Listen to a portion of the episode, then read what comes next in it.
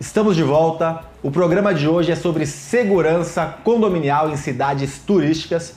Se você perdeu o primeiro bloco, volte e assista porque tem bastante informação de qualidade. Agora, nesse segundo bloco, a gente vai falar sobre o que fazer, o que não fazer nesse momento tão delicado que a população às vezes triplica ou muito mais do que isso, como é o caso aqui da cidade de Balneário Camboriú e também em alguns momentos do Rio de Janeiro. Vem comigo. Os nossos convidados de hoje são Guilherme Gonan, síndico profissional do Rio de Janeiro, e Miriam Rodrigues, arquiteta e empresária do segmento condominial de Balneário Camboriú. Guilherme, já temos o problema. Você falou de Airbnb, você falou de falta de treinamento, você falou de falta de tecnologia. Você como síndico, está chegando o final do ano, está chegando realmente o final do ano. Não sei como que vai ser. Aparentemente vamos ter a festa ali tradicional sim, de Copacabana, que é até onde você mora. E depois, logo em seguida, teremos o carnaval que o pessoal está com sede de festa, né? O que fazer? É, o que tem que fazer é o seguinte, né, na, na minha opinião. Como ainda tem essa questão da tecnologia que está carente, é você instruir os funcionários. Né? O primeiro momento é você pedir para esses moradores que alugam para essas plataformas, ou também fora, no particular, sempre mandar a listagem de quem são as pessoas que vão estar tá lá, a cópia de uma identidade, se for estrangeiro, a cópia de um passaporte, é, se informar com a pessoa que está alugando se só pode entrar no condomínio aquelas pessoas que alugaram, se pode trazer amigos, se são quem são os amigos, também dá o nome e tal. Com essa documentação, é, no primeiro momento, que seria é, aumentando a segurança, se, se reunir com os funcionários e explicar para eles: olha, é, vai chegar tal dia, é, no apartamento tal, esse grupo, você procura é, fiscalizar aqui nessa listagem. Se não for morador que se não for o, o, o, morador provisório que estiver nessa listagem, você não deixa entrar. Aqui está o telefone do proprietário, você liga para ele, fala que não está não, não tá na listagem, como proceder. Então, eu acho que com essas medidas, mesmo não tendo a tecnologia, uhum. eu acho que com essas medidas dá para você dar uma diminuída em, é, na questão de deixar o condomínio vulnerável, entendeu? Perfeito. Você falou uma coisa muito importante, eu já vou trazer para a Miriam, que é a questão dos moradores, né, minha, dos condôminos. A gente fala muito de tecnologia, a gente fala muito de, de funcionários, mas a principal falha normalmente é causada pelo morador, pelo condômino. Não só na assembleia, que ele não aprova algo importante, ou porque ele não entende que é algo importante, mas porque ele segura o portão para deixar alguém entrar, ele deixa a chave lá embaixo e pede para o porteiro entregar. Quer dizer, ele está proporcionando vulnerabilidade a ele mesmo, a família dele e a família de todos os condôminos. Eu acho que esse é um ponto importante, né? A comunicação com esses condôminos. Queria que você falasse um pouquinho sobre isso. É, citando mais uma vez o Coronel Fernando, ele sempre fala sobre isso. Ele sempre fala que a principal ponto principal é são os moradores mesmo. É bem esse caso aí que você falou, né? É, eu, eu sou sempre assim, de, de a gente dar uma equilibrada. Tem que ter essa questão de, é, do, do agora, né? Mas assim, eu, a gente sempre fala também de uma blindagem arquitetônica, né? É, volto a falar um pouco da tecnologia, que é, Sim. é aí a gente complementa um pouco né, o agora, que isso realmente é muito importante. Mas, por exemplo, as portarias remotas que tem a clausura. Né? Então a gente tem a clausura hoje que dificilmente o morador iria conseguir deixar a porta aberta e para outro entrar, né? Porque vai ter aquela fiscalização direta, né? Mas sim, é algo que tem que o síndico tem que trabalhar nas campanhas ali dentro do condomínio, porque é o alerta principal é essa vulnerabilidade dos ah, moradores. Ah, se eu, é, geralmente é assim, né? Se eu vou bem vestido no condomínio, eu tô chegando, o morador tá chegando, ele segura a porta para mim. Uhum. Se eu tô já com roupa esporte, não sei o que, aí ele fala, ah, desculpa, tem que fechar. Mas é, ainda existe muito essa, essa prática. Eu até quero contar um caso que aconteceu, até lembrando, né? Eu entrei num condomínio e eu é, eu tava com a, a zeladora me deixou a chave, né, porque eu tava fazendo uma reforma.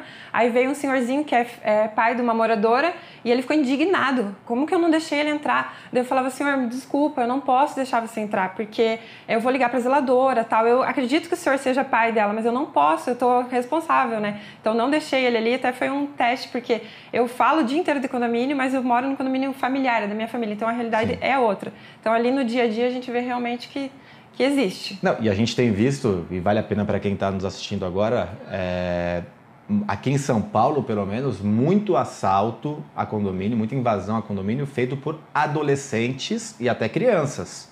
Então, você, ah, um menininho de 12 anos está entrando todo bem vestido, fofinho, você abre.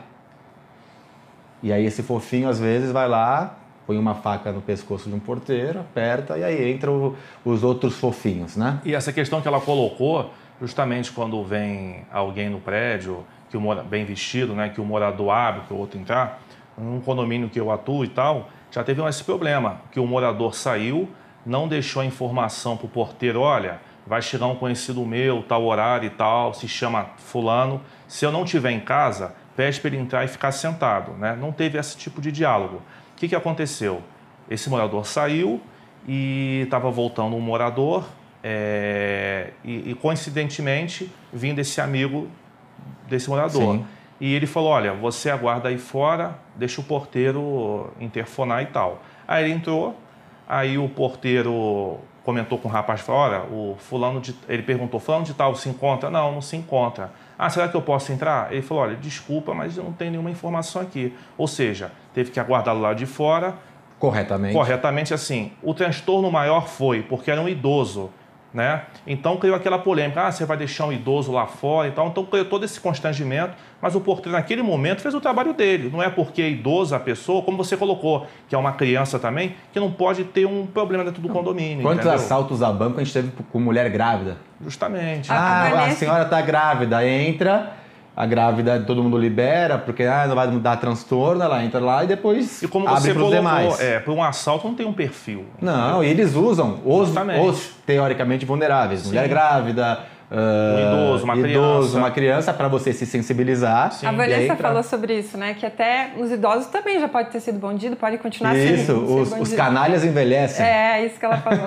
já teve até caso de, de entrar assim em prédio e tal, seria é, supostamente a mãe com o filho? Sim, tem de tudo. Tem não de dá para é exatamente isso. Você não sabe. Ah, não tem 80 anos, então é bonzinho. Tem 12 anos, então é bonzinho. Justamente. Ah, tá grávida, então não, não tem problema. E a gente viu que é usado como isca esses, essas pessoas que nos sensibilizam. E assim, o que aí entrando para a parte de arquitetura, né, Miriam? Você tem que ter, por exemplo, para chuva, né? Uma parte onde essa pessoa possa ter, aguardar externamente sem tomar chuva, porque caindo o temporal, a tendência do porteiro enxergar um idoso é abrir.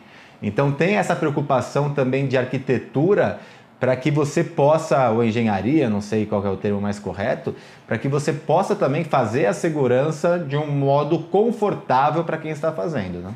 É, quando a gente fala de blindagem arquitetônica, são vários itens, né? Tem a questão da portaria. Outra questão que acontece muito em balneário, só para citar também, é roubo de é, portinhas de lixeira, porque é alumínio, então uhum. eles ganham muito dinheiro.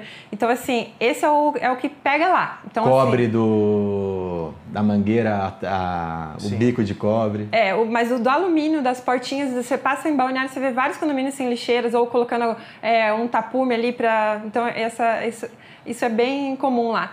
E outra questão que a gente fala quando fala da arquitetura de blindagem, não é só assim falar de estética. Lógico, às vezes o síndico quer lá fazer uma reforma no hall, aproveita do quê? De arrumar a parte de acessibilidade, colocar a portaria remota.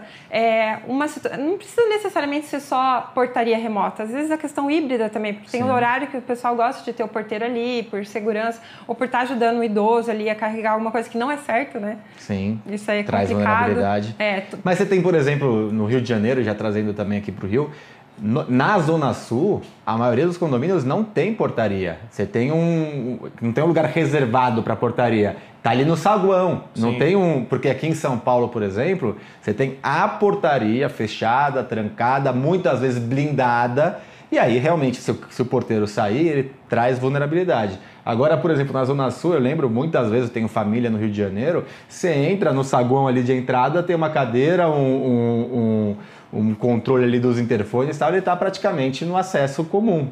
Então fica um pouco também mais difícil, né, de proteger esse profissional. É, porque ainda mais Zona Sul é um bairro antigo, né? Então assim, tem prédios de 70 anos, 50 Sim. anos, entendeu? Então fica difícil implementar muitos itens de segurança, como em São Paulo, que é mais novo, como a clausura. Não tem como você fazer isso. Você colocar uma parte, como você colocou, se tem, se está chovendo, como fazer? Infelizmente, vai pegar chuva, sabe? Não tem, não tem essa possibilidade dessa melhora, é muito difícil. Já na Barra, que é um, é um, é um local mais novo, você já consegue encontrar alguns itens de segurança, entendeu? Porque foi na própria construção que foi colocado.